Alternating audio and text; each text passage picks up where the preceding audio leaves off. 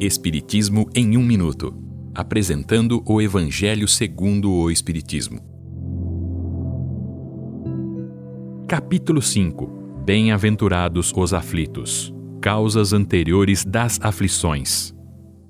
Há aflições que parecem atingir o homem como uma fatalidade, sem um motivo aparente. Por exemplo, perda de entes queridos, acidentes que não tem como se prevenir, perdas de fortunas, pragas naturais, problemas de nascença, deformidades, etc. Por que tanta infelicidade? Por que tantos problemas que não podem ser resolvidos ou explicados?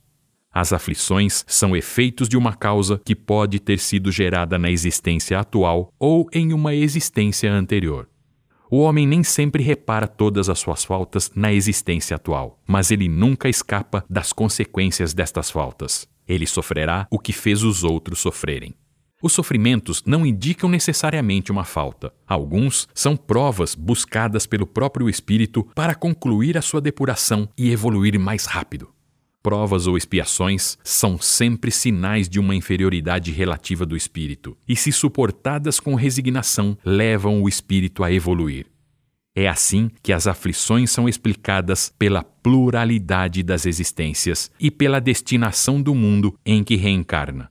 Analisando apenas o presente, a aflição seria uma anomalia, mas compreendendo as diferentes reencarnações, a cada um é dado o que é merecido pois a justiça de Deus nunca falha.